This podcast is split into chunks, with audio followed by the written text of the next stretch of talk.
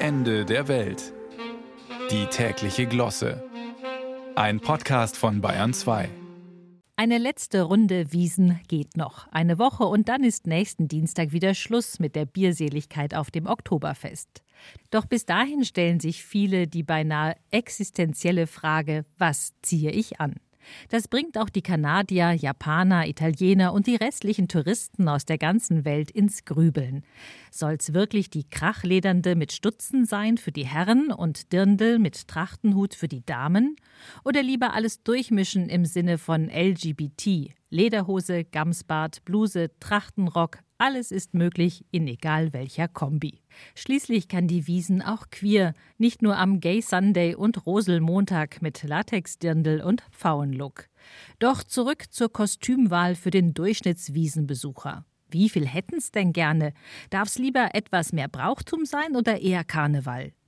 Die einen richten sich nach der vorherrschenden Etikette, die anderen sind in modischer Mission unterwegs.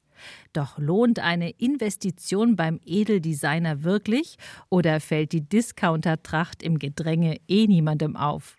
Für Pfennigfuchser bleibt noch der Kostümverleih. Allerdings ist der samt vorausschauender Reinigungsgebühr und Versicherungspolice auch nicht wirklich günstig. Denn am Ende ist das Gewand von verschiedenen Flüssigkeiten und Körpersäften gar ruiniert. Doch Vorsicht, liebe Frauen, nehmt eure Schürzen vor den Jägern in Acht, denn die Dirndlschürze muss an der richtigen Stelle gebunden sein.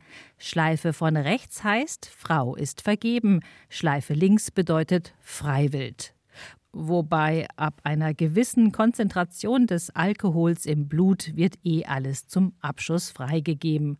Und die Männer in den Tierhäuten am Bein sehen sich per se von der Aura des Animalischen umgeben, auch wenn sie den Hirsch für die Lederhose nicht selber erlegt haben.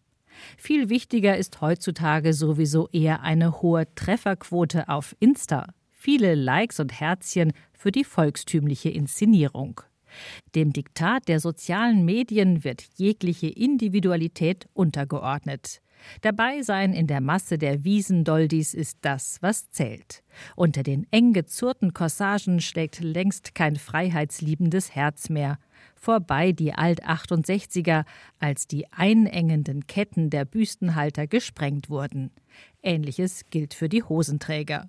Ohne sie kommt man deutlich weniger hemdsärmelig daher, wenn man das bei einem Trachtenoutfit überhaupt sagen kann. Die Unentschlossenen wählen daher halbherzig ein wahlweise grün, blau oder rot kariertes Hemd und langweilig eine Jeans auch wenn sowohl die Jeans als auch die Lederhose einiges gemeinsam haben und ursprünglich als Arbeitshosen dienten. Doch am Ende ist es ganz einfach. Man muss sich entscheiden, entweder Karohemd oder Charakter.